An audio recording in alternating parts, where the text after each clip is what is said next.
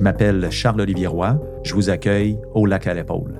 Ça fait plus de 60 ans que c'est ici qu'on vient réfléchir à l'avenir du Québec. Dans un vieux camp en bois rond, sur le bord d'un maudit beau lac, full d'épinettes. Je vous présente des invités qui sont des passionnés, qui sont inspirants et qui ont à cœur la prochaine stratégie québécoise pour la recherche et l'innovation.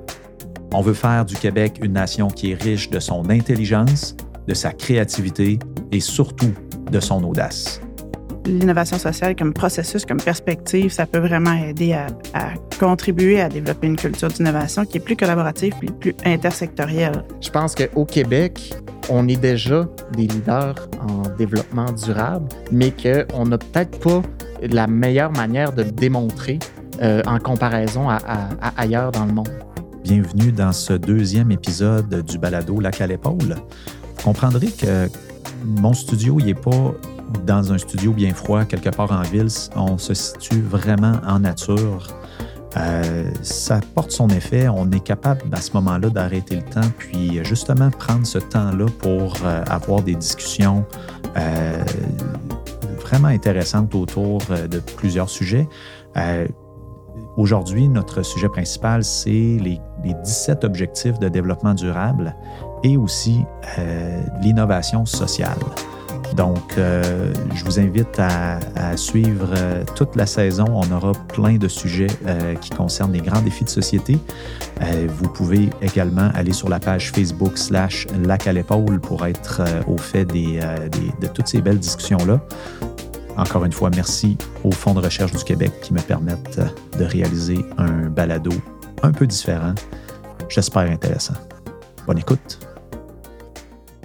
Euh, bienvenue au Lac à l'épaule. Euh, vous êtes ici dans un lieu de grand euh, de grande réflexion. C'est un lieu en pleine nature où on prend le temps de, de, prendre des pas de recul, de réfléchir à l'avenir, puis d'être audacieux envers euh, notre futur. Donc, euh, moi, j'accueille aujourd'hui euh, Charles Baudry qui vient d'Accélérer 2030, une OBNL qui, qui fait la promotion, en fait, des 17 objectifs de développement durable, et Marie-Claude Lagacé qui est avec Humanovis, euh, donc, bonjour à vous. Euh, bienvenue au Lac à l'épaule. Merci d'être là. Euh, j'espère que vous allez passer un bon moment puis faire, faire avancer vos causes. Donc, moi, j'ai choisi de vous mettre ensemble parce que l'innovation sociale, le développement durable, c'est des, c'est pas des nouvelles choses en soi, on en fait beaucoup, mais euh, c'était des, termes qu'on utilisait moins couramment. Puis dans le grand public aujourd'hui, ben, le développement durable, c'est euh, sauver l'environnement. Alors que le, le, développement durable, maintenant, c'est rendu 17 objectifs euh, qui ont été établis. C'est l'UNESCO, je pense, qui, qui, enfin, qui fait l'ONU. Donc, l'ONU est arrivé avec les 17 objectifs de développement durable. Puis on, fait beaucoup, beaucoup de place à l'humain aussi là-dedans. Euh, puis on, a clairement des, euh, euh, des, grands objectifs que si on, travaille sur un, ben, ça va avoir un effet sur les autres aussi. Puis si on travaille sur, sur deux, trois, quatre objectifs ensemble, ben là, on, progresse, notre société va progresser.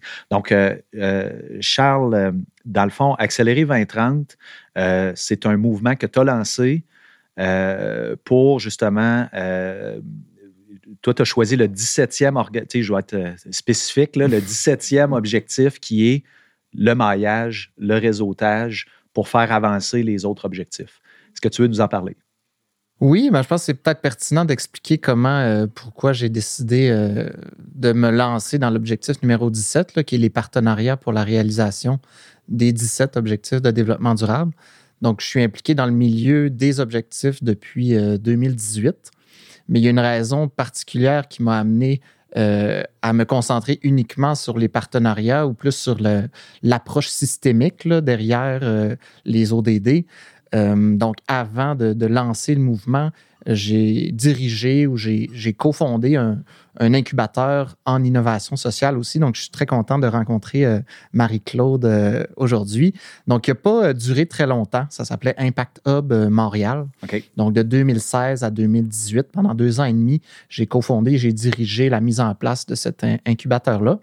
Puis la particularité, c'est que c'était un, incubateur qui était lié avec un réseau international de 100 autres incubateurs sous l'appellation de Impact Hub. Donc, euh, le, mandat qu'on avait, c'était de lancer ce, ce hub euh, au Québec, à Montréal et avec un alignement très euh, spécifique sur les 17 objectifs de développement durable. Donc, accueillir des euh, innovateurs, des entrepreneurs d'impact euh, en démarrage, pré-démarrage, qui avaient une ambition d'intégrer un des, ou plusieurs des 17 objectifs de développement durable dans leur plan de match, disons, dans leur entreprise. Mais en 2016, 2017, 2018, je dirais que les, les Impact en Europe euh, était plus avancé sur c'est quoi les 17 objectifs de développement durable. Puis au Québec, euh, c'était pas connu euh, du tout. Donc, on, se retrouvait à vouloir créer une niche un peu autour des objectifs de développement durable, mais on a frappé, je dirais, un, mur là, parce mm. que, un, les projets qu'on voulait peut-être soutenir n'avaient ben, pas vraiment d'intérêt envers les ODD. Et même chose du côté peut-être euh, des, des, gouvernements, euh, des bailleurs de fonds. Euh, on ne parlait pas des objectifs de développement durable. Hmm. Donc, nous, ça a sonné une petite cloche de dire pourquoi lancer un, hub dédié à l'avancement des ODD quand on n'est pas capable encore, on n'a pas en fait d'écosystème de soutien qui comprend c'est quoi les objectifs de développement durable on prêchait dans le désert un peu. Là. Oui, ben c'est vraiment ça qui s'est, euh, qui s'est déroulé. Donc, on a décidé de décentraliser euh, l'approche qui était initialement très euh, à Montréal pour couvrir un peu l'ensemble du Québec puis dire est-ce qu'on peut commencer à pousser pour avoir un plan d'action québécois des objectifs de développement durable. Donc, évidemment, ce n'est pas le Québec qui a signé aux Nations Unies pour s'engager dans les 17 objectifs de développement durable, c'est le Canada. Euh, mais au Canada, il y a un plan d'action qui est en train d'être développé et c'est aux provinces de se l'approprier, donc de développer un plan d'action euh, provincial. Et euh, au Québec, on voyait qu'il y avait une opportunité de commencer à rassembler les forces vives ou les différents secteurs d'activité ensemble. Quand je dis secteur d'activité, là, je fais référence au milieu de la recherche, à la fonction publique, au milieu de l'innovation, à la société civile, pour dire est-ce qu'on pourrait utiliser le cadre des 17 objectifs de développement durable pour s'entendre sur un plan d'action qui est euh, québécois, mais qui est à la fois aussi mondial. Donc, euh, c'est pour ça qu'on a, euh, on a annoncé que l'objectif numéro 17, hmm. qui est les partenariats, était allait être à la base de la démarche. Donc, c'est aussi le titre que je me suis donné. Là, j'appelle mobilisateur hmm. d'accélérer 2030 parce que je pense que c'est un work in progress. Désolé euh, l'anglicisme, mais il y a encore beaucoup de travail à faire sur c'est quoi les objectifs de développement durable au Québec avant de pouvoir prétendre qu'on euh, va les atteindre. Hmm. Moi, je vais les, passer un après l'autre rapidement, les 17, juste pour qu'on, bénéfice des auditeurs, des fois, qui ne comprennent rien dans les 17 ODD. Donc, euh, premier objectif, éradication de la pauvreté. Deuxième, lutte contre la faim. Troisième, accès à la santé. Quatrième, accès à une éducation de qualité. Cinquième, égalité entre les sexes. Sixième, accès à l'eau salubre et à l'assainissement. Septième, recours aux énergies renouvelables. Huitième, accès à des emplois décents. Neuvième, innovation et infrastructure. Dixième, réduction des inégalités. Onzième, ville et communauté durables. Douzième, consommation responsable. Treizième, lutte contre les changements climatiques. Quatorzième, protection de la faune et de la flore, euh, de la flore aquatique. Euh, quinzième, protection de la faune et de la flore terrestre. Seizième, justice et paix. Et dix-septième, partenariat pour les objectifs mondiaux. Donc, tu sais, on est passé de trois piliers, euh, tu sais, environnement, économie, société, écologie, ou plutôt société, à 17 objectifs qui sont euh, clairement défini, là, mais je veux dire euh, assez large pour être euh, ratissé. Ben, c'est ça, aller chercher beaucoup, beaucoup de, de, comment je dire, de, force vive, faire avancer à plusieurs fronts en même temps.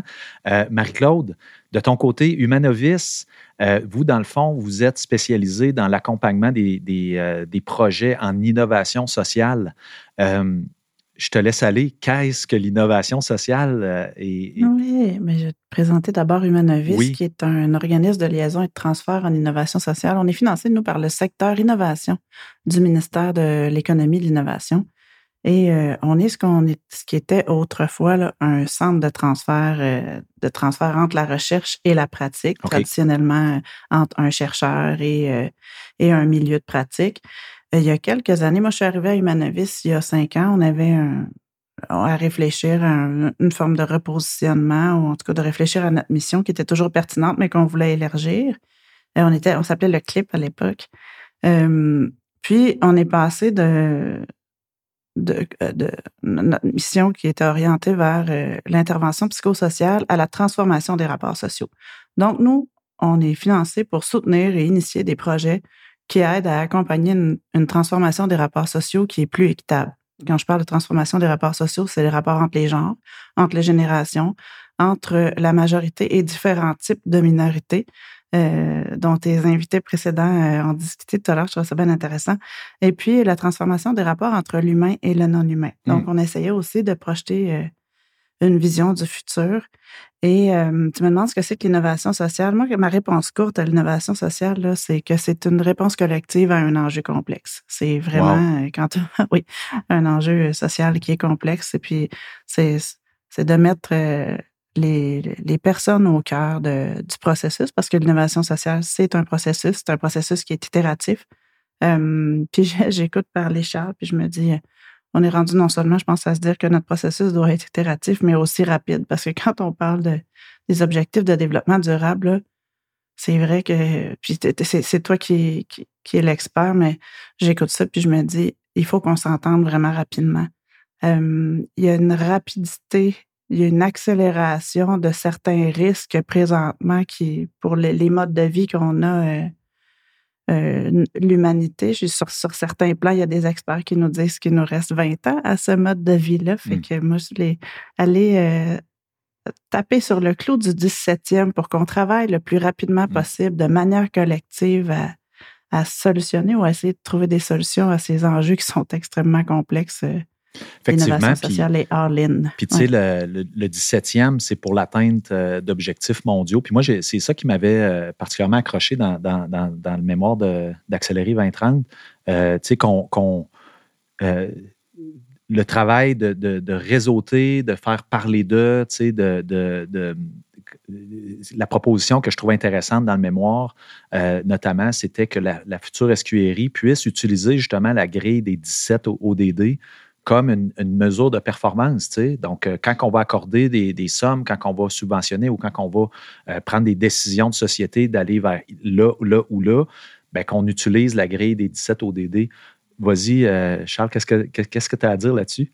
Je vais faire le lien avec, avec ce que Marie-Claude vient de dire sur les enjeux complexes. Je pense que si tu regardes les 17 objectifs, c'est 17 enjeux qui sont complexes à résoudre d'ici 2030. Donc, l'innovation sociale, c'est un levier pour résoudre chacun d'eux, mais on sait qu'autour de chaque objectif, euh, c'est pas nécessairement les mêmes intervenants ou les mêmes secteurs d'activité qui vont jouer un rôle prioritaire pour les atteindre. Mm. Donc, le 17e, c'est un peu la colle qui permet de s'assurer qu'il y a un lien transversal qui se fasse entre chaque enjeu complexe social qu'on tente de résoudre au Québec. Puis en ce moment, c'est un peu la difficulté, c'est qu'on tente de résoudre, du moins d'un point de vue externe, il y a beaucoup d'enjeux qui sont pris de manière individuelle. Donc, on a une crise de santé publique, donc l'objectif euh, numéro 3. Ah, on a nos entreprises, nos PME qui ont besoin, donc l'objectif numéro 8, euh, la croissance économique durable. Donc, il faut trouver une manière d'avoir un plan d'action où les différents enjeux complexes puissent euh, se résoudre en parallèle ou ensemble. Donc, ça, c'est un peu la nature là, interreliée de chaque objectif. On ne peut pas en résoudre seulement un. Euh, il faut les, résoudre les 17 pour atteindre 2030. Euh, hmm. Puis Marie-Claude a tout à fait raison quand elle dit qu'il faut peser sur la pédale d'accélération. Je disais, on est en 2021, bientôt en 2022 moi, j'ai certaines frustrations là, par rapport à l'adoption du cadre euh, des objectifs de développement durable. Juste au Canada, il y a une stratégie. La stratégie pour atteindre les ODD a été annoncée en juin 2021. OK. Puis là, au Québec, on s'apprête à lancer là, une stratégie gouvernementale en développement durable euh, qui, euh, selon ce qu'on entend, va, intégrer les ODD. Mais on, est six ans dans l'agenda 2030. Donc, c'est, ça fait partie des raisons pourquoi on a nommé l'initiative Accélérée 2030 mm. parce qu'il faut vraiment travailler ensemble, collectivement, mais plus rapidement. Il faut prendre du rythme, il faut accélérer le, pas. Tu sais, on parle souvent d'innovation dans, le balado parce que c'est, euh, tu sais, Maclaude, tout à l'heure, tu parlais de la recherche. Vous avez fait beaucoup, beaucoup de, de, de, preuves, de processus euh, pour faire avancer l'innovation. Qu'est-ce qui fait que des fois, on, il y a une énergie qui se crée au niveau de la recherche, puis là, rendu à l'adoption, à, à, amener ça euh, ça, bloque un petit peu. Là, y a-tu, euh, est-ce qu'on commence à comprendre un petit peu plus là, les freins à l'innovation, puis particulièrement l'innovation sociale? Je pense qu'il y, y, a une compréhension qui s'est installée là, dans les 10-15 dernières années. Tu sais, quand j'ai, je, le dis souvent à la blague, moi, je suis une drop-out, j'ai jamais déposé ma, ma thèse de doctorat. Mais à l'époque où j'étais au doctorat, là, aux alentours de 2008-2010, dans les programmes de recherche, c'était même pas exigé d'avoir un plan de transfert de connaissances ou un plan de mobilisation des connaissances que les, grands fonds de recherche demandaient pas aux chercheurs de faire un plan de transfert de connaissances. Ça restait à la discrétion des chercheurs. Les chercheurs pouvaient chercher, puis trouver, puis ce qu'ils avaient trouvé, ça restait euh, dans les mains du chercheur ou dans des publications scientifiques. Euh, il y a eu plusieurs mouvements. Euh, le Canada a été très fort là-dessus, le Québec aussi, en transfert, application, mobilisation des connaissances depuis une quinzaine d'années. Au Québec, on a le groupe Renard, là, euh, qui est dirigé par Christian Dagenet à l'Université de Montréal, qui, s'intéresse au transfert de connaissances. Ça, ça a été une, partie de l'accélération de, d'essayer de passer du, des résultats de recherche à on va dans les milieux.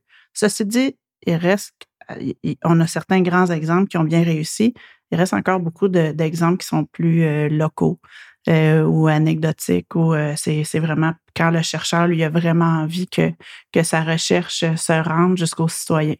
un des, des apports de l'innovation sociale puis de d'organismes plus collaboratifs, c'est que l'utilisateur, les milieux preneurs, les personnes, les, les, gens, les individus, les communautés qui sont concernés par la problématique sur laquelle le chercheur cherche soit impliqué en amont de la recherche, hmm. dès le début de la recherche, ça, ça fait une grande différence. Euh, puis j'en parlerai plus tard, mais on a j'ai un exemple intéressant avec le réseau euh, Inondation intersectorielle du Québec, là, qui, est, financé par les fonds de recherche. C'est financé par Marie-Pierre, c'est elle qui Merci Marie-Pierre. on est partenaire d'eux depuis la fondation, justement pour une adoption d'une approche d'innovation sociale, puis ça, ça fonctionne très bien jusqu'à maintenant. Ça, donc, euh, est-ce que. Des citoyens qui sont impliqués. Est-ce que si on a plus de cash, ça irait plus vite? Est-ce que ça, c'est. Euh, bonne question. J'ai tendance à penser que ça ne peut pas être la seule réponse. Mais Charles, je ne sais pas si tu es d'accord avec moi. L'argent, c'est une chose, mais tu sais, si, euh, si ton défenseur étoile c'est chez Weber, puis tu le payes, ben tant mieux. Mais si ton, ton défenseur étoile, euh, c'est Wineman, ça se peut que même si tu donnes plus d'argent, ça ne changera rien demain sur l'avantage numérique. Ben, je, suis un peu comme toi, Marie-Claude. Je, pense que, je pense que l'argent, c'est un outil, c'est pour euh, mettre en œuvre euh, des, des politiques, des plans d'action. Mais il y a un shift de culture aussi qui est quand même important à faire, de se dire, pour résoudre des enjeux complexes sociétaux, aller rapidement. On est comme dans une, dans une euh, optique où ça se résout euh, lentement. Mm. Donc, euh, faire collaborer ensemble dans un processus d'innovation sociale des groupes qui ne sont pas habitués de travailler ensemble, euh, c'est pas du jour au lendemain qu'on peut le faire. Puis ça, nous, on, le remarque aussi dans notre travail. Donc, ça, c'est un, un, obstacle, je dirais, encore plus grand, je pense, que, l'accès au capital. Est-ce qu'il y a aussi des, euh, motivations maintenant qui ont émergé? Euh, ben, la COVID, ça a été traumatisant pour beaucoup de gens. Puis on voit de l'éco-anxiété qui, euh, qui s'installe aussi. Là, puis aussi des, des tensions sociales qui n'existaient pas avant. les anti-vaccins, les, les, aux États-Unis, c'est complètement capoté comment il y a des clivages énormes. Est-ce qu'il est n'y a pas là un petit peu aussi de, gaz à aller chercher, là, dire bon, mais là, il y a un momentum maintenant qu'on n'avait pas il y a un an et demi, deux ans, et c'est le temps justement de dire accélérons, là, parce que ben, on s'enligne, comment je pourrais dire, oui, on s'enligne dans le mur, mais des fois, quand le monde dit écoute, le mur est tellement évident que fuck off, là, je, ferai, je vais profiter de la vie? Ou est-ce qu'on peut comme susciter euh, une forme d'enthousiasme pour dire, regarde, ben, maintenant, si on se met ensemble, on est capable de dévier un petit peu de la course. Là, comment qu'on fait, comment qu'on arrive à faire ça? Là, euh, je sais pas si la question est claire, peut-être pas. On l'a ben, pire. peut-être clair. Euh, moi, la première idée qui me vient en tête, c'est que pour éviter ces clivages-là, je pense que la, la, proposition, la solution, elle se doit d'être apolitique. Il faut, qu'il y ait une vision long terme derrière un projet de société qui est présenté pour qu'il y ait une adhérence euh, citoyenne ou autre. Parce que dès qu'on rentre dans des cycles euh, que ce soit deux ans ou quatre ans, ben là, c'est plus facile d'avoir des clivages euh, au sein de la population. Hmm. Donc, euh, je ne sais pas ce que Marie-Claude euh, oui. en pense. oui, c'est drôle. Tu, tu, dis la politique, c'est, je, je, hochais de la tête parce que oui, c'est, ce que je me dirais aussi. Il faut, faut voir au-delà de. Tantôt, en commençant, Charles-Olivier, tu parlais d'une vision à long terme. Mais cette vision-là, euh, c'est pas juste la vision, puis j'espère que c'est la vision du gouvernement qui est, qui est en place, mais c'est pas que sa vision, c'est la vision de tous les citoyens, peu importe leur âge, leur situation géographique ou euh, en tout cas leur contexte. Euh, je pense que les objectifs qu'il faut qu'on se donne, c'est des objectifs qui sont vraiment loin, mais en se donnant une, démarche itérative, un peu la démarche, si je comprends bien, parce que j'ai fait des recherches, j'avoue que je ne connaissais pas Accélérer 2030, je suis allée faire des recherches cette semaine. J'ai l'impression que c'est une démarche aussi que vous essayez de faire, la théorie des, des petits pas si on peut, mais des itérations pour qu'on avance le plus, le plus rapidement possible. Puis je pense aussi que euh, au-delà du, du, politique ou du milieu, c'est qu'on ne peut plus avancer en séquentiel. Il faut avancer en simultané. Euh, puis c'est le cas, je pense, des, des, du développement durable. C'est le cas, euh, de, nous, de nos enjeux de transformation des rapports sociaux. Euh, on ne peut pas se dire, ah, cette année, on va travailler juste sur le vieillissement, puis l'année prochaine, on travaillera sur la diversité. Non, c'est pas vrai, ces enjeux-là. Il faut travailler dessus maintenant. Parce que tu disais tout à l'heure, euh, Charles Olivia, c'est faux aux États-Unis la plupart des enjeux sociaux, ils étaient déjà là. Hmm. C'est juste qu'on on avait, on avait les moyens ou la capacité ou le faire semblant qui n'existait pas. Là, on ne peut plus faire semblant. Hmm. Mais il, était là, puis il y a du monde qui attend depuis quelques centaines d'années, puis là, il est temps qu'il arrête d'attendre. Hmm. Est-ce que c'est possible qu'on oppose l'innovation technologique à l'innovation sociale? Euh, est-ce que de nommer l'innovation sociale comme une chose en soi, là, euh, euh, ça, ça l'oppose à d'autres types d'innovation? Fait que ça fait qu'il y a moins de place. Euh, puis quand dans le fond, euh, toutes les innovations, ultimement, là, sont sociales, comme parce que créer une entreprise, euh, c'est faire des emplois, donc il y a un impact social. Regarde, Zoom, là, ça a une visée sociale. Il y a quelqu'un qui y a pensé à un moment donné de faire ça, puis on est bien content, on s'en sert, mais ça, ça, a une visée sociale. Mon téléphone intelligent, même chose. C'est parce qu'il va y avoir des utilisateurs qui vont l'utiliser. Mm. Fait je suis d'accord avec toi. Je, je pense qu'éventuellement, j'espère, quand on parle d'innovation technologique, on va penser aux innovations euh, ingénierie et biomédicale, mais on les nommera pas nécessairement. On prend pour acquis que c'est l'innovation sociale, peut-être parce qu'on la connaît moins, on a envie de la nommer, puis dire, oublie pas, oublie pas, on existe. Mais éventuellement, l'innovation, c'est de l'innovation, puis c'est au service d'enjeux de société, y compris d'enjeux économiques. Ben, ça m'amène à, ramener euh, quelque chose qu'on discutait dans un autre épisode où, euh, sais, quand on fait de l'innovation dans un l'innovation plus traditionnelle, entre guillemets, celle qui est technologique, celle qui est mécanique, ou, euh, etc. Mais c'est souvent des cycles où on a une bonne idée, ça vient de la recherche, c'est prouvé, etc., etc. Et là, on rentre en innovation pour la commercialiser, pour la rentabiliser. Euh, puis éventuellement, euh, euh, en, tirer un profit qui est monétaire. Là, Mais on dirait qu'au niveau de tout ce qui est innovation sociale, ben, c'est difficile de dire que c'est fait pour du cash ou du compte. Là, Donc, comment qu'on fait pour valoriser la recherche, valoriser les données probantes, valoriser les initiatives qui, qui sont porteurs, quand on n'a pas nécessairement une séquence où on va aller intéresser un capital de risque pour aller faire une entrée en bourse ou, euh, ultimement. Mais, je veux dire, ça a de la valeur, c'est énorme en fait. Donc, comment qu'on fait pour euh, mettre le spot sur l'innovation sociale, puis qu'on aille chercher euh, soit de la subvention ou soit des partenariats qui permettent d'accélérer les choses quand ce n'est pas nécessairement un profit monétaire. Un ou l'autre, allez-y.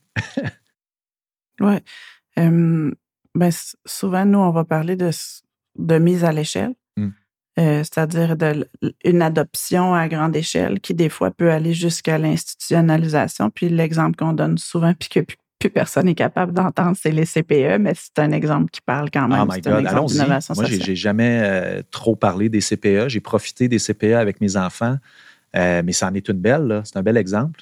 Oui, vas-y, Marc-Claude. Euh, ben, c'est l'exemple qu'on donne le plus souvent. C'est une, des, plus grandes réussites au Québec en termes d'innovation sociale. C'était pas une commercialisation, euh, les, CPE, mais c'est une innovation sociale. Puis qu'on parle souvent de, mise à l'échelle ou d'adoption large ou d'institutionnalisation, euh, puis de, changement. Des fois, ça va être un, changement même de, culture, de pratique ou de, ouais, de paradigme. On n'aime pas ça non plus dire. Mais, mais oui, c'est ça. C'est pas nécessairement commercialisable, l'innovation sociale. Pourtant, il y a des revenus. C'est clair qu'on peut quantifier. Moi, je m'étais fait dire qu'à un moment donné, que c'est toujours dans des domaines qui sont les plus grandes dépenses des gouvernements. Donc, euh, s'il y a de l'innovation sociale qui fait qu'on a moins de dépenses puis que ça peut être utilisé ailleurs, euh, c'est indirect, mais c'est beaucoup pour le gouvernement. Mmh. Il devrait prêter attention aux innovations sociales. Oui, puis on peut s'inspirer, par exemple, de la, santé publique. Euh, il y a des chercheurs en santé publique qui vont suivre des individus tout au long de leur vie, puis de, la naissance à la mort. il y a, des, études qui existent comme ça au, Québec depuis plusieurs années, puis ailleurs dans le monde. Puis ça permet de, comparer des groupes socio-économiques différents, puis de voir, euh, justement, dépendant de, leur, statut socio-économique, euh, quels ont été les, ça a été les coûts de société dans, euh, reliés à leur présence dans la société. Euh, bon, il y a, plein, plein, plein de, métriques qui sont prises. Euh, où je voulais en venir avec ça, j'allais donner l'exemple. Si dans un projet, on développe une façon que le, dépistage de la maltraitance chez les 0-5 ans est mieux fait et plus systématique, puis qu'il y a moins d'enfants qui sont laissés à eux-mêmes pendant la petite enfance, puis qui ont réussi à prévenir ça plus tôt. Mais cet impact-là, il va être tout au long de la vie de l'individu, parce qu'un jeune de 0,5 ans, ou même euh, durant l'adolescence qui subit de la maltraitance, si on n'agit pas, les conséquences vont, être énormes toute sa vie, puis y compris dans son contexte. Ça se calcule moins facilement, moins rapidement que j'ai mis un produit en ligne, puis il y a 400 personnes qui l'ont acheté dans la première heure mais il y a un impact économique aussi. Absolument. Ça, c'est clair. Absolument, parce qu'il y a même des mémoires qui ont été déposées à cet effet-là, là, euh, sur les coûts de la maltraitance envers les enfants. Puis c'est. Euh, en fait, tu es capable de, chiffrer les coûts en frais de cours, en frais de psychologue, en frais de, de tout ce qui est direct. Là, quand un enfant euh, est maltraité, puis il faut que la DPJ aille le sortir de son environnement malsain mais tous les coûts sur le potentiel non atteint, sur euh, euh, la, la, la, Sa réussite éducative. Exactement, puis la contribution qu'il va amener dans la société, au lieu d'être contributeur à la société, il va continuer à dépendre euh, du système là, pour, le, pour le reste. Donc, l'agir tôt, moi, j'ai une affinité beaucoup avec la, pédiatrie sociale. J'ai une amie qui est, qui est, très, très impliquée à ce niveau-là. Puis c'est en soi aussi de l'innovation sociale. Je veux dire, tu sais, on ne traite pas euh, la maltraitance envers les enfants comme une maladie, tu comme avec un pédiatre, c'est qu'on attaque le problème d'une façon plus holistique, puis euh, on amène des solutions qui, sont plus englobantes. Ça va peut-être aller jusqu'à sortir l'enfant du milieu, mais on va essayer quand même de, de en fait, cet enfant-là a des droits comme n'importe quel autre individu dans la société, mais ces droits-là, il ne peut pas les, il peut pas les défendre lui-même. Donc, euh, tu sais, la pédiatrie sociale est là pour défendre les droits de cet enfant-là euh, d'abord et avant tout, puis ensuite mm. l'accompagner dans, le chemin du succès. Tu sais, on fait le tour des mémoires souvent dans, les balados, tu sais, puis on veut aller chercher des éléments forts, puis axer aussi sur des propositions, tu sais, des choses. On parle beaucoup de recherche, beaucoup d'innovation, donc, tu sais, rendre ça concret. Euh, moi, dans le, mémoire d'Accélérer 2030, il y avait quelque chose que je trouvais vraiment intéressant et c'était de trouver une façon d'aller chercher des sommes qui sont dans des fonds, euh, des grands fonds là, qui existent, mais des, fonds privés qu'on appelle. Là, donc, une famille X euh, qui a fait bien de l'argent dans la vie, puis se sont créés un fonds, mais l'argent est comme pris là parce que fiscalement parlant, euh, c'est difficile à sortir. Donc, vous aviez une proposition chez 2030 là, à cet effet-là. Qu'est-ce que c'est? Ben, ça fait je vais peut-être rectifier un peu le, vocabulaire, mais dans le fond, c'est les, on parle ici des fondations philanthropiques. Fondations philanthropiques. Privées. Donc, euh, la proposition, qui est la, la, troisième proposition de notre mémoire, c'est de trouver une manière de simplifier la collaboration entre des projets de recherche et d'innovation du Québec avec euh, une fondation philanthropique ou plusieurs fondations philanthropiques privées et d'utiliser le cadre des 17 objectifs de développement durable pour faire le maillage entre une, la mission d'une fondation. Donc, souvent, une fondation va avoir une mission comme euh, prévenir la pauvreté, euh, ça pourrait être l'égalité des sexes, la lutte contre les changements climatiques. Donc, souvent, euh, ce qu'elles font déjà va rentrer dans un ou plusieurs des objectifs de développement durable. Hmm. Donc, nous, la proposition, c'était d'utiliser le cadre ODD pour faire un maillage entre un projet et, et une fondation philanthropique. Hmm. Ce qu'il faut comprendre avant de faire ça, donc nous, ça fait euh, depuis 2018 qu'on mobilise un peu ce secteur-là. Donc, je travaille euh, avec une start-up qui s'appelle SDG Capital, qui est basée euh, à Magog. Donc, c'est une, ancienne, ben, c'est pas une ancienne, c'est une experte fiscaliste en philanthropie. Et on s'est rencontrés là, à travers l'écosystème des objectifs de développement durable. Et le milieu philanthropique ou des fondations euh, privées, ce qu'il faut comprendre, c'est que annuellement, elles ont un, pourcentage donc à donner euh, sur le capital qu'elles ont euh, accumulé. Mm. Donc, ce pourcentage-là est de 3,5 annuellement. ce, qui est, ce, qui est depuis un certain temps là, que c'est comme ça. Et il y a une tendance qu'on observe quand on regarde les données de Revenu Canada ou autres que les capitaux que possède une fondation sont en croissance un peu euh, perpétuelle mm-hmm. dans les marchés publics, souvent. Euh, qui euh, va au-delà de euh, ce pourcentage-là mhm. euh, qu'elles doivent donner annuellement. Donc, on pourrait dire qu'en moyenne, peut-être 10, il peut avoir une augmentation jusqu'à 10% annuellement des actifs d'une fondation, tandis qu'elles ont à donner 3,5% au minimum. Donc, donc, mettons, faire une image simple, c'est qu'ils ont de l'argent, puis ça va bien quand même à la bourse depuis des années. Généralement, les fondations vont donner l'usufruit, donc les, les, les intérêts qui se composent euh, ben là, il y en a tellement que le capital grossit, mais la règle du 3,5% n'a pas changé en conséquence. Fait qu'ils ont beaucoup d'argent finalement, puis il y a de la difficulté à le sortir. Oui, ben c'est un peu ça. Euh, par contre, ce n'est pas euh, l'ensemble des fondations qui opèrent de cette manière-là. Et euh, elles ont aussi des, des administratives là, parfois. Donc, des fois, c'est des familles, il n'y a pas vraiment d'employés qui mm. s'occupent non plus sur le terrain d'administrer de, ces fonds-là. Et il y a une, perception aussi sur le marché qui va peut-être changer bientôt qu'une fondation peut travailler uniquement avec des organismes de charité. Hmm. Donc, une, organisation euh, euh, qui possède un numéro de charité. Et donc, on exclut euh, faussement, là, si on veut. Donc, toute une entreprise avec une mission sociale, euh, ça peut être à but lucratif, ou un organisme à but non lucratif qui n'a pas de numéro de charité. Donc, ça, c'est les, les, règles fiscales existantes. Je ne suis pas l'expert en fiscalité philanthropique, donc ça, ça serait plus. Euh, Mais ce que tu dis, c'est qu'il n'y a pas légalement, un fonds n'a pas à verser des sommes à, un organisme qui a un numéro de charité nécessairement. Là.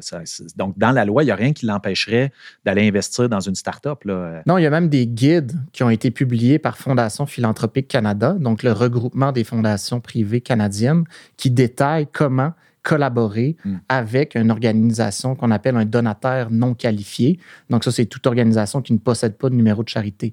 Donc le partenariat est possible entre une fondation philanthropique et toute organisation qui n'a pas de numéro de charité. Ce qui ne se fait pas encore, c'est un peu la, la standardisation, hmm. si on veut, de cette euh, collaboration-là. Donc, nous, c'est ce qu'on propose. L'idée, c'est de créer un cadre qui fait en sorte que des, fondations philanthropiques qui ont les moyens, qui ont de l'argent, euh, puis dans, ça, ça veut dire que les startups ou les entreprises qui veulent euh, faire de l'innovation sociale ou, comme aller faire les premières preuves de concept, ce qu'on appelle pré-amorçage, tu as besoin de, quelques milliers de dollars pour avoir un petit salaire pour lâcher ta job puis essayer quelque chose sur le marché. Euh, donc, ça serait une, source innovante, en fait, d'argent, aller chercher de l'argent où est-ce qu'il y en a, puis c'est pas nécessairement dans la poche du gouvernement. Non. Ben, Charles, je ne sais pas, euh, ça va être quoi l'auditoire de ce podcast-là, mais là, tu viens de m'intéresser, puis tu vas intéresser vraiment beaucoup de monde parce que c'est une discussion qu'on a beaucoup, les OBNL qui ne sont pas des OB, c'est-à-dire qu'on n'est pas des organismes de bienfaisance avec le numéro de bienfaisance. Euh, quand on fait affaire avec des fondations, il faut que parmi nos partenaires, il y ait un partenaire qui puisse accueillir le don et ce partenaire-là doit avoir un numéro d'OB. Hmm. Euh, tu viens de m'intéresser, puis je suis pas mal certaine que tu vas intéresser beaucoup de monde en innovation sociale puis en impact social. Oui, ben, tu sais, ça, ça, rejoint un petit peu ce que je disais tout à l'heure. Tu sais, quand on, quand on a des bonnes idées, mais que c'est pas, ça se transmet pas en, profit, euh, tu sais, sonnant, trébuchant, là, au bout du compte, ben là, tu n'as pas accès au capital de risque nécessairement, tu n'as pas accès à, des, des, mécanismes que d'autres types de startups qui sont peut-être en environnement aussi, qui sont peut-être pour sauver le monde, la planète, quoi que ce soit, mais eux autres, il y a un produit à commercialiser, là, c'est autre chose. Fait que les, les philanthropiques, à ce moment-là, eux, c'est dans leur mission là, de le faire. Puis leurs capitaux ça, doivent servir à ça. Moi, quand j'ai vu cette proposition-là, quand on a discuté, je me dis, mon Dieu, ça, ça va intéresser. Puis tu vois, la preuve, là, Marc-Claude, elle a les bien grands. Peut-être un, petit détail sur la proposition. On a quand même fait un projet pilote euh, dans la dernière année, donc ça fait plus d'un an. C'est un petit projet là, qui a été financé par le ministère de l'Économie et de l'Innovation, où est-ce qu'on a prototypé la collaboration entre des startups ODD qu'on a appelé, donc des, startups à, à but lucratif euh, qui s'associent à un des 17 objectifs de développement durable et un pool de fondations philanthropiques qu'on a invité à la table. Donc, on a fait des ateliers de travail pour voir ce serait quoi les premières démarches de collaboration entre ces milieux-là. Et puis, on a pu valider à terme du projet pilote qu'il y avait un réel intérêt de collaboration entre les deux milieux et que le cadre des 17 objectifs de développement durable serait porteur hmm. pour faciliter cette collaboration-là. Là, la difficulté et la raison, peut-être, Marie-Claude, pourquoi ce n'est pas peut-être euh, sur, la, sur la, scène publique, c'est qu'il y, y, a quand même des étapes euh, importante dans le shift aussi de culture, euh, parce que si tu demandes à une start-up euh, ou à un OBNL comme Humanovis ou à une, fondation philanthropique, est-ce que vous travaillez directement avec une, une start-up autre que, disons, dans l'investissement euh, d'impact, donc la, la, prise d'équité? Ben, la réponse est non. Les gens ne savent pas nécessairement par où commencer. Rajoute une couche là-dedans d'objectifs de développement durable qui sont méconnus. Mm. Donc, il y a, y, a, y a différentes étapes à mettre en œuvre pour matérialiser la solution, mais on a pu valider avec notre projet pilote et la startup SDG Capital. Donc, c'est elle qui promouvoit la solution, tandis qu'Accélérer 2030 promouvoit euh, l'utilisation des objectifs de développement durable, que ça va se faire. Pour, pour faire euh, rêver Marc-Claude, vous aviez fait aussi euh, un, rapide état des lieux. Là, ça serait quoi le, le pool d'argent? On en parlait un petit peu tout à l'heure. Oserais-tu aller là pour nous? Ben, écoutez, je peux, je peux y aller, mais je vais prendre au Canada parce que c'est des données qui sont euh, accessibles publiquement sur l'Agence du revenu du Canada ou euh, euh, sur les pages de Fondation Philanthropique Canada. On parle au Canada de peut-être 85 milliards d'actifs qui sont dans les fondations privé, public. Et donc, quand tu prends, euh, évidemment, la grande majorité de ces actifs-là, ça appartient à quelques grandes familles, donc qui possèdent une majorité euh, euh, des capitaux. Sauf que si on est capable de synthétiser ça au Québec, et prendre les fondations philanthropiques québécoises, les faire avancer les objectifs de développement durable, il y a quand même un bon pool aussi qu'on serait capable de. Et je veux pas, c'est de l'argent aussi qui est, que les contribuables euh, ils, ont eu des traitements fiscaux là-dessus, en fait. donc, ça, ben, donc, au Québec, on parlerait peut-être d'une coupe de milliards, certainement. Oui. Wow. C'est, trouver de l'argent, hein, quand même, c'est intéressant. Il est, là, il est caché. Oui, puis ce qui, semble intéressant, c'est que dans ton projet pilote, tu as réussi à ce que les, fondations s'y intéressent, puis participent, puis ils prennent part. Fait que ça, c'est, pas aller leur dire Tu as de l'argent, tu devrais le donner à tout le monde. C'est non, attends, j'ai une mission ça m'intéresse d'entendre ce que tu as à me proposer pour que mm. moi, comme, comme organisme philanthropique, je vais mieux réaliser ma mission, puis je vais avoir plus d'impact moi-même aussi, parce que quand ils font ça, c'est parce qu'ils veulent faire une différence, ils veulent laisser un leg à la société aussi, là, mm. en termes d'impact. Mm. Quand on parle de changement de culture, euh, j'entends ça dans plusieurs différents domaines, disons euh, l'entrepreneuriat scientifique. Bon, c'est, ce que je suis le plus en ce moment, de par ma position, de par ce que je fais. Euh, on me dit que ça prend un changement de culture. Et là, le fond, les fonds philanthropiques, ça prend un changement de culture pour qu'on puisse travailler avec eux.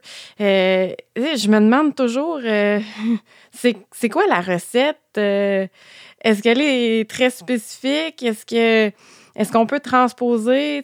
Des fois, j'ai l'impression que c'est c'est des genres de, de vitrines de ce, de ce qui est possible qu'on a besoin ou, ou d'offrir un peu euh, euh, quelque chose clé en main à ceux qui pourraient mettre la main à la pâte. Euh, comment on fait ça? Changer une culture, peut-être que justement l'innovation sociale puis les objectifs ODD, c'est ça qui pourrait amener les changements de culture. Donc, en fond, vous êtes les meilleurs pour, pour nous en parler. Oui, puis c'est drôle, on a, mentionné ça, nous, dans, notre mémoire, justement, qu'on pensait que l'innovation sociale pouvait contribuer comme, comme processus là, à, favoriser une culture d'innovation au, Québec. Euh, puis, Charles, tu pourras sûrement, euh, je suis certaine que toi aussi, tu, fais des liens, puis tu te dis que vous pouvez aussi contribuer à ce genre de changement de culture-là, mais c'est des, on parle souvent du, du travail en silo, du travail euh, dans les secteurs. Euh, fait de, travailler en mode collaboratif en mettant euh, les, les personnes qui sont réellement concernées euh, au, cœur du travail qu'on fait, c'est un changement de culture. C'est vrai que c'est difficile de faire collaborer des gens. Tu disais tout à l'heure, des gens qui viennent de milieux différents, avec des objectifs différents, mais on dit souvent que c'est comme être polyglotte. Là. On finit par parler le langage des, des, fondations, du secteur public, du secteur privé, du communautaire, tout ça. C'est de, de, de travailler de manière collaborative. Mais finalement, souvent, les, quand on a fini nos projets, euh, les partenaires avec qui on a travaillé nous disent Écoute, j'ai changé comment je travaille. Je suis rendu que quand je démarre quelque chose, je m'en vais tout de suite voir les gens sur qui ça a de l'impact. Ça, ça va super vite au lieu de leur arriver une fois que ça fait cinq, cinq mois que je travaille. C'est vraiment, ça va changer les processus de travail, ça change des perspectives. Euh, c'est pas magique, c'est pas du jour au lendemain. Euh, il y a des heurts, il y a des, il y a des échecs, hein, on en fera pas semblant, là. Euh, mais c'est vrai que l'innovation sociale comme processus, comme perspective, ça peut vraiment aider à, contribuer à développer une culture d'innovation qui est plus collaborative, plus, plus intersectorielle. Parce que mm. les objectifs de développement durable, euh, puis je le dis aussi pour la transformation des rapports sociaux, on peut pas travailler juste sur un, aspect des relations sociales qu'on a ou juste un objectif, ça fonctionne pas. Fait que l'intersectorialité, c'est une clé, là. Hmm. Comment qu'on fait pour mesurer justement cette, euh, fameuse performance-là? Tu parlais d'échec il y a quelques instants. À un moment donné, on constate que ça ne marche pas. Quand ça marche à moitié, quand ça marche beaucoup plus qu'on espérait. Euh, quand, on parle d'innovation, c'est quoi? C'est le bonheur des gens? C'est euh, du temps d'attente réduit? Ou c'est comment qu'on fait pour créer ces images-là pour un grand public, large public, pour dire, regarde, embarquer dans l'innovation sociale, euh, parce que ça marche, tu sais. Voici des exemples. C'est une question que de nombreuses personnes se posent en, ce moment, puis je vais aller un peu plus loin que ça. Il y a à peu près un an, avec le Réseau québécois en innovation sociale, puis d'autres, une quinzaine d'autres organismes, et ça, grossit tout le temps, ce projet-là. On a eu un projet qui est financé justement pour développer des indicateurs d'innovation sociale. Il y en a, on, commence à en avoir un peu, euh, mais euh, on vous laisse doter d'indicateurs vraiment au Québec. Euh, on pense même peut-être à développer l'équivalent du TRL en innovation sociale euh, euh, Technological Readiness Level hmm. pour voir le, degré de, maturité d'un projet, entre autres. fait que c'est un, projet qui est commencé depuis quelques mois, qui réunit une vingtaine de partenaires, mais là, on espère en avoir de plus en plus. fait que pour répondre à ta question, des indicateurs, on voudrait s'en donner quelques-uns à court terme pour avoir déjà de faire un, pas vers l'avant. Euh, mais c'est une ambition de l'écosystème de, se doter d'indicateurs dans la prochaine année, année et demie. Hmm. Ben, je vais à mon tour euh, mentionner que ça m'intéresse, euh, Marie-Claude. J'avais parlé justement avec quelques membres du réseau, peut-être au mois de mai, sur, sur cette proposition-là, puis les, les, cibles ODD, parce que selon moi, c'est complémentaire. On peut avoir des indicateurs en innovation sociale, mais qui vont rejoindre peut-être à un niveau un peu plus macro euh, l'atteinte d'un ou plusieurs des objectifs de développement durable. Moi, c'est juste de garder une cohérence avec le plan d'action mondial qu'on a mm. présentement. De dire, tous les pays se sont mis ensemble pour atteindre des cibles, des indicateurs. Certains sont très larges, donc ne s'appliquent pas nécessairement au, Québec. Fait qu'il y a tout le temps un travail de, de localisation des cibles et des indicateurs au Québec. Puis si on peut le faire avec euh, l'innovation sociale pour démontrer notre contribution aux, objectifs de développement durable, ben, hmm. on, va dans la bonne direction selon moi. Oui, puis tu sais, l'innovation sociale, c'est pas une fin en soi. elle doit servir à, Mm. des, en- à des enjeux sociaux. là. L'idée, oui, on parle d'innovation sociale, mais à la fin, du, à la, fin de la journée, ce qu'on ce qu'on veut, oui, c'est de la faire connaître, mais c'est surtout de se dire qu'on a eu un impact, justement, a moins d'enfants maltraités, qu'il y a plus de personnes euh, âgées qui, qui, qui sont autonomes chez elles, euh, que les, territoires se développent. C'est pas l'innovation sociale, c'est un moyen vers des objectifs comme les ODD. on, ben, euh, on parle, tu parlais il y a deux secondes de- de- d'enjeux mondiaux, etc. Nous, euh, au Québec, on a une, société francophone, euh, mais on a aussi, on est très proche, on est englobé dans, une grande société anglo-saxonne. Euh, moi, je trouve que ça nous donne, un- un- comment je pourrais dire, un, terrain de jeu plus petit pour tester des choses, puis d'accéder à ce moment-là, soit par la voie anglophone à la planète ou par la voie francophone euh, à la grande francophonie euh, internationale. Est-ce qu'il y a des choses que nous, au Québec, on pourrait euh, tester, valider, mettre en place, puis qui pourraient avoir justement un impact euh, rapidement à travers le monde si, euh, si on utilise soit la francophonie ou euh, la, la- voie plus, plus rapide, peut-être avec la- l'anglophonie, si je peux dire. Qu'est-ce que vous en pensez de ça?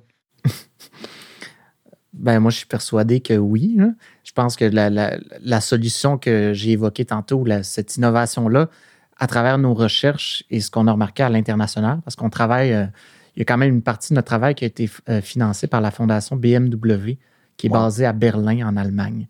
Donc, eux ont vu le travail qu'on faisait pour euh, identifier, euh, travailler avec les fondations philanthropiques du Canada. Puis ils nous ont dit, on a le même problème en Allemagne. Puis on, a- on était capable d'alimenter les projets d'innovateurs sociaux partout sur le territoire euh, avec les fondations philanthropiques, on le ferait. Donc voici, euh, développer cette solution-là au Québec et nous, on va être intéressés à, à- à l'apporter en Allemagne. Hmm. Je pense que ça pourrait être la même chose dans la francophonie. Il y a beaucoup de besoins euh, qui sont partout. Donc ça, c'est une, une des idées. Mais la deuxième que moi, je suis persuadé qu'on peut atteindre, là, je ne sais pas si tu voulais garder ça pour la fin euh, du podcast, mais je pense qu'au Québec, on est déjà des leaders en développement durable, mais qu'on n'a peut-être pas la meilleure manière de le démontrer euh, en comparaison à, à- à ailleurs dans le monde.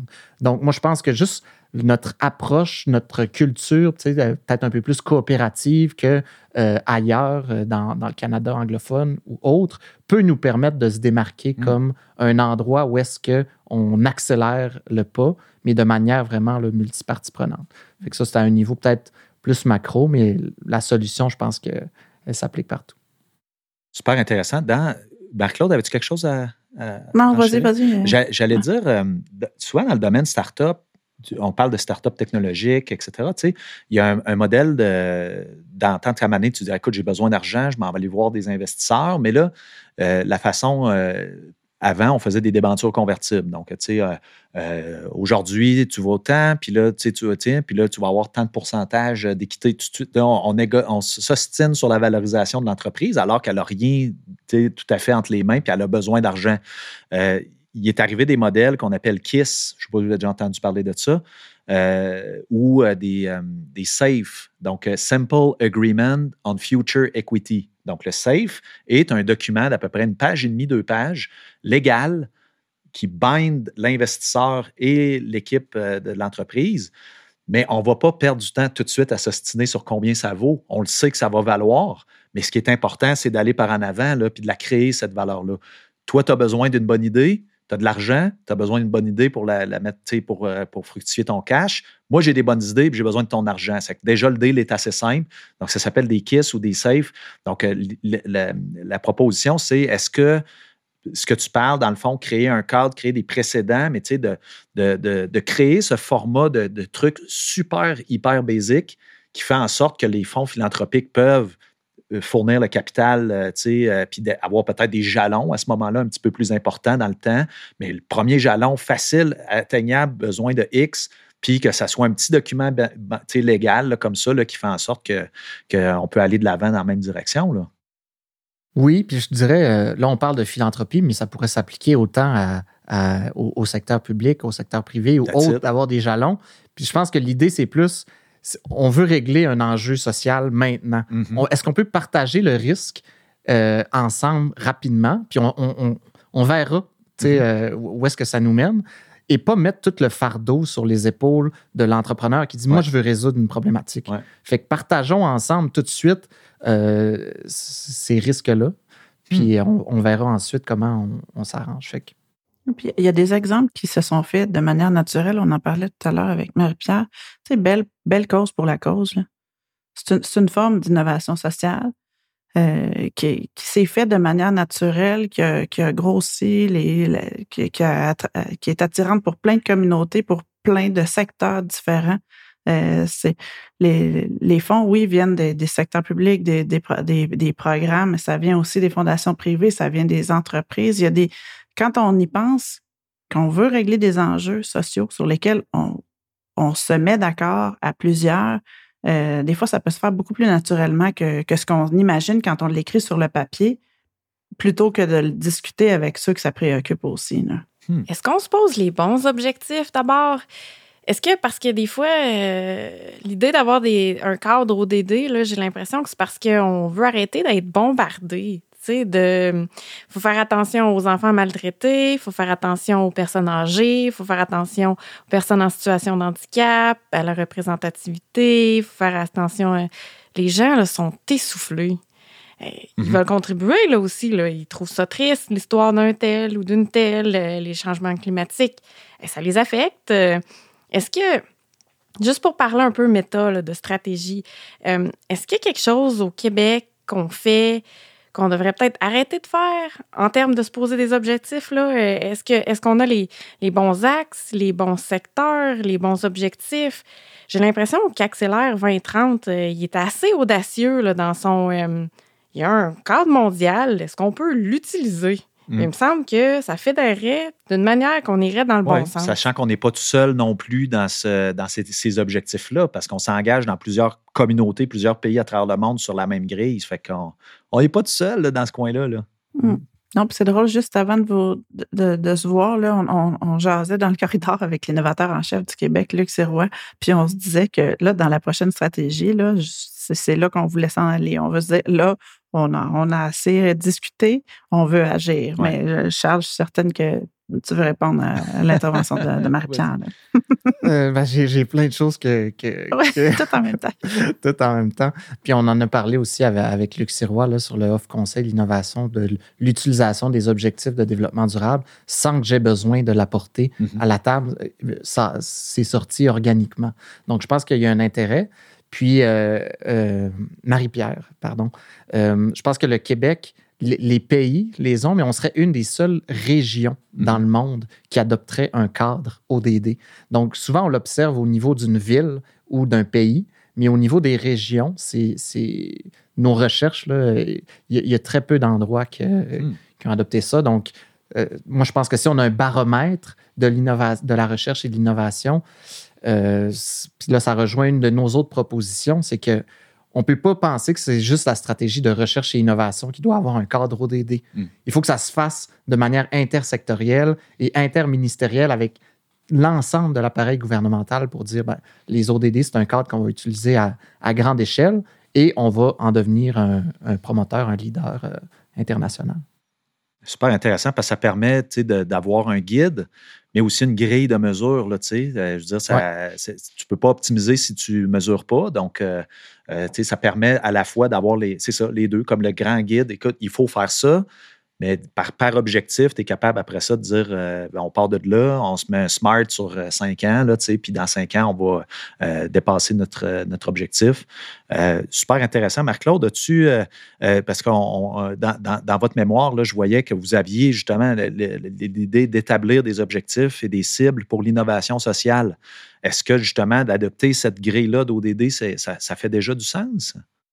Je, l'écoute depuis tout à l'heure, puis je me dis, il va falloir si, on s'y était penché il y a à peu près deux ans. On s'était dit, est-ce qu'on utilise cette grille-là? Puis effectivement, on avait parlé autour de nous. Puis je dis deux ans, c'est peut-être 2018, là, je ne suis pas certaine, mais puis ça ne mordait pas trop. Ceci dit, dans les derniers mois, durant la consultation de la SQRI, je l'ai entendu plus. Fait que je me disais, ça pourrait être intéressant. Nous autres, on est en rédaction de plan stratégique. Là, fait que Et puis, tu as parlé d'un baromètre en ce moment. Il y a plusieurs acteurs de l'écosystème aussi qui voudraient, on se rend compte régulièrement, je t'en, reparlerai, on coupe ça au montage, les amis, mais, mais il y a un baromètre de l'innovation qui, qui s'organise avec toutes sortes de mesures, entre autres des mesures d'innovation sociale qu'on voudrait pour le Québec. Puis on s'est dit, ben peu importe ce qu'il va y avoir dans la SQRI, je pense qu'il faut le faire pareil. Puis euh, ce qu'on a dans nos mémoires, je pense que ça aussi,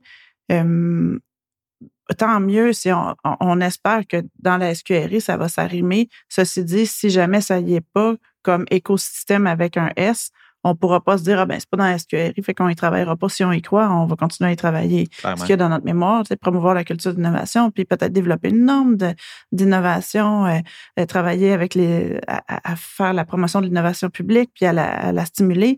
Euh, on va le faire pareil, même si jamais c'est, n'est pas dans la, la SQRI. Là. Mmh. Puis je pense que si la SQRI nomme zéro fois les, les ODD, ce qui m'étonnerait beaucoup, ben tu vas pas lâcher le morceau non plus, puis ça va continuer à être ta mission. Ouais. Euh, non, je pense pas exactement. Exactement. c'est ça, on y croit, là. Dans toutes mes entrevues du balado La Épaule, je fais écouter ce petit moment historique que tu vas entendre dans quelques secondes.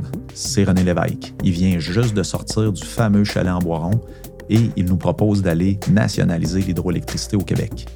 Je pose la même question à tout le monde. Quel est ce potentiel quelle est cette clé qui nous manque, mais qu'est-ce qu'on peut faire dès maintenant pour faire changer les choses? Tout le monde a des très bonnes idées. Je vous propose d'en écouter quelques-unes, et je peux dire que dans quelques années, on pourrait finalement se dire Hey, on a-tu bien fait de l'écouter, celle-là? Maintenant, dans l'avenir, ben, faut bien vous dire que si on a la clé du développement économique de la province, le secteur économique qui est à la fois le plus stable au point de vue revenu, celui dont la progression est la plus sûre, et qu'on le contrôle avec 5 millions d'actionnaires, au lieu de quelques milliers d'actionnaires, c'est 5 millions de Québécois qui deviennent actionnaires de leur électricité, ben, pour l'avenir, on est Québec, l'endroit qui a le plus gros potentiel de tout le nord-est de l'Amérique du Nord. Autour de nous autres, de l'Ontario, les États américains, ça, c'est des gens qui sont pas mal en pénurie de, de, potentiel électrique, tandis que nous, on a un surplus. Imaginez quand c'est notre propriété à tout le monde, qu'on la contrôle et qu'elle est réorganisée de façon à être dynamique, le, poids que ça nous donne en partant. C'est vraiment la clé de notre économie pour au moins les 20-25 ans qui viennent.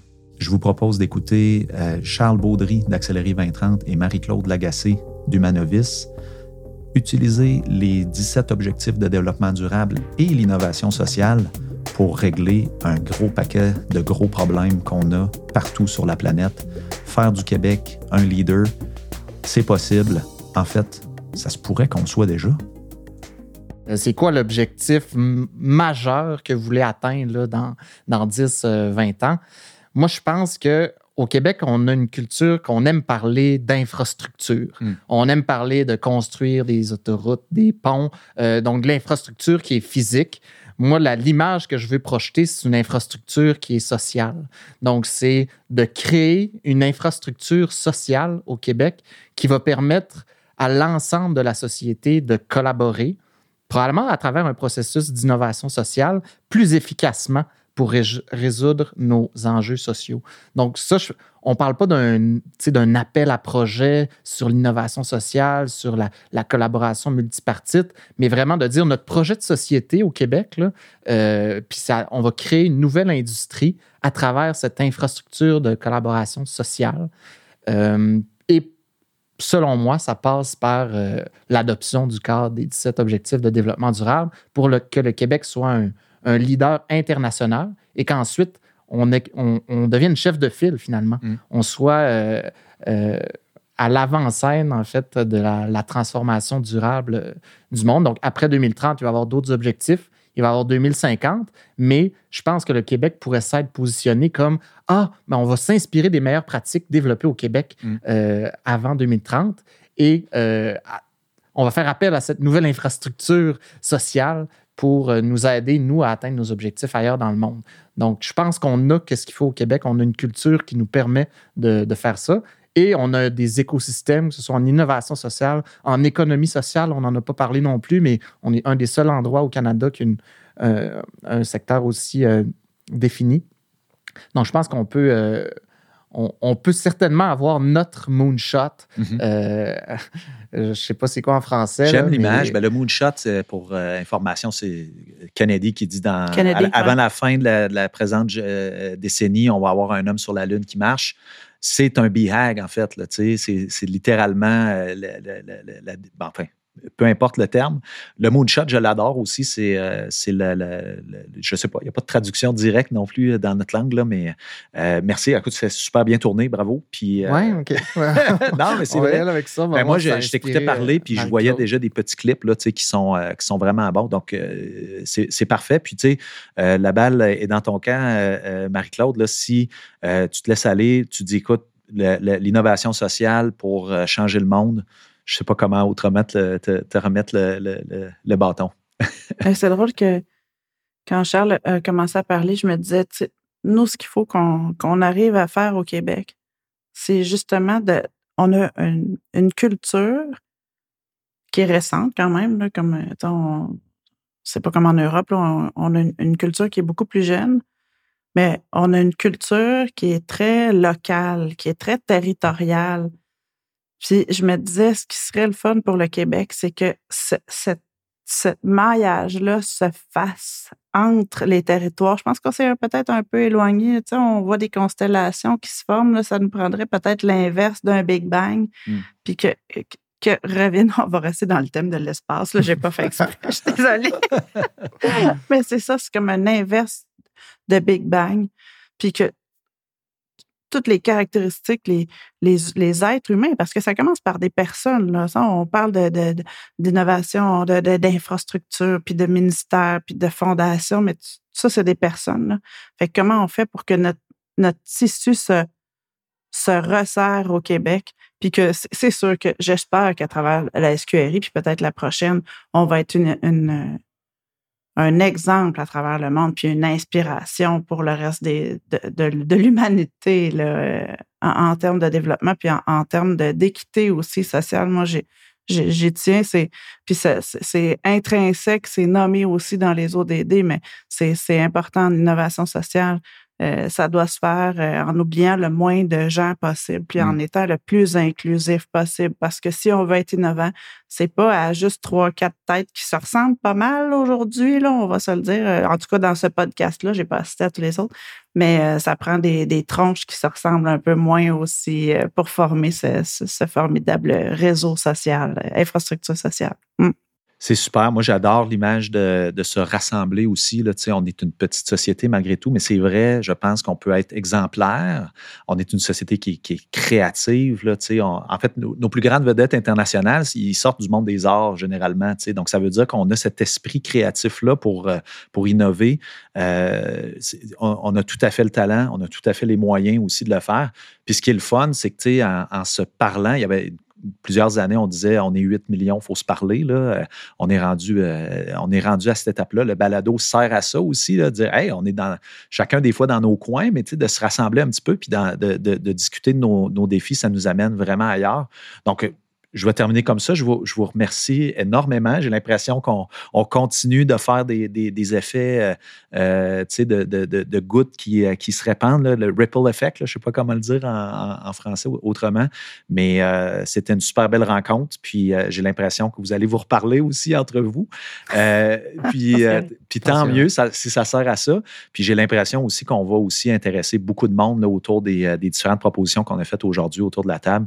Puis j'espère juste qu'on pourra euh, recréer d'autres moments comme ça ensemble, puis qu'on on, entraîne beaucoup de gens à, avoir le goût de l'innovation, l'innovation sociale, puis aussi euh, comprendre que dans le fond, quand on s'attaque à, des, objectifs, des grands objectifs de développement durable, on peut en choisir un, on peut en choisir deux, on peut en choisir euh, plusieurs. Puis dans le fond, ce que ça fait, c'est notre société qui progresse pour voilà pour pas nécessairement sauver le monde, juste être bien chez soi, bien heureux, euh, savoir qu'on a pris soin de notre monde autour, puis qu'on est, euh, qu'on est sur la bonne voie pour euh, léguer quelque chose de mieux à notre prochaine génération.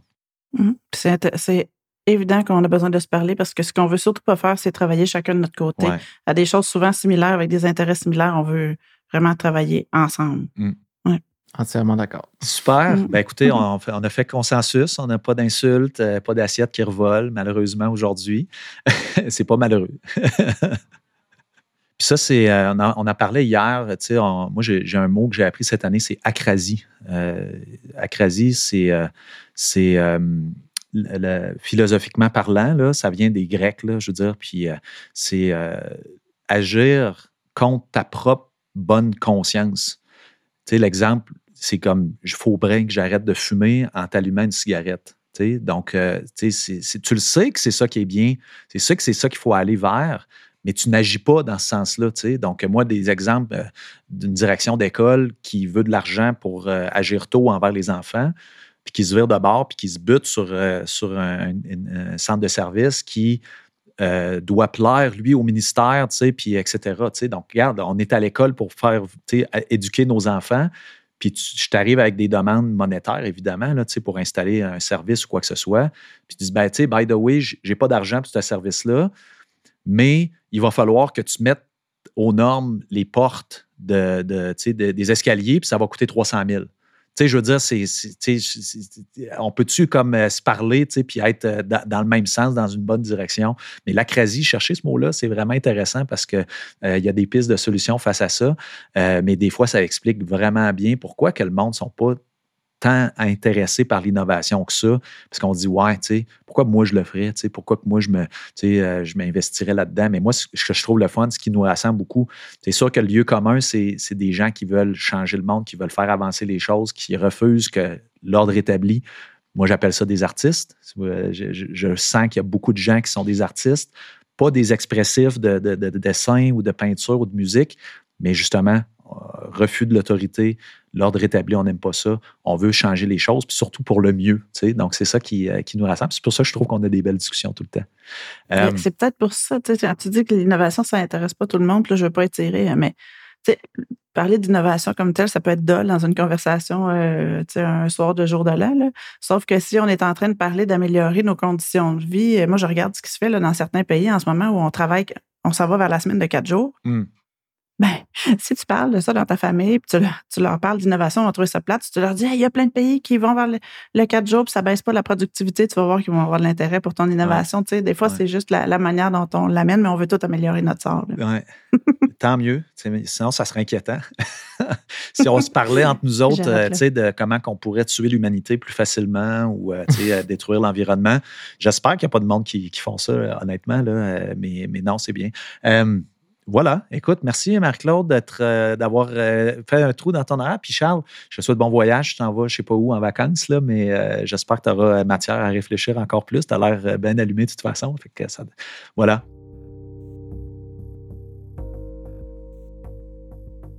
Donc voilà, c'était le deuxième épisode de la série du lac à l'épaule consacré aux mémoires pour la stratégie québécoise pour la recherche et l'innovation. Euh, manquez pas le prochain, on va parler d'entrepreneurs scientifiques. Entrepreneuriat scientifique, c'est quelque chose euh, qui est super intéressant pour euh, compléter en fait toute cette chaîne d'innovation qui maintenant existe au Québec. L'entrepreneur scientifique, des fois, c'est compliqué parce que là, on a des entreprises, on a des universités ou des collèges et on a aussi le volet capital, donc l'argent qui, est là-dedans. Euh, c'est pas facile euh, de, préserver en quelque part euh, l'indépendance de la recherche fondamentale, la recherche appliquée et aussi évidemment la le volet de commercialisation qui est oui, souvent pour faire un certain profit, c'est normal, mais aussi des fois ça, fait du bien, hein, ça, se mesure autrement, puis ça devient un petit peu plus compliqué. Donc voilà, manquez pas ça avec deux femmes exceptionnelles, Louise Hainaut-Étier, qui est euh, chercheur à l'INRS et entrepreneur scientifique elle-même, euh, et euh, Elisabeth Douville, qui est une dame qui, qui, qui, dans le capital de risque au niveau des bio, biotech. Donc, deux femmes extrêmement intéressantes, évidemment, qu'on va parler aussi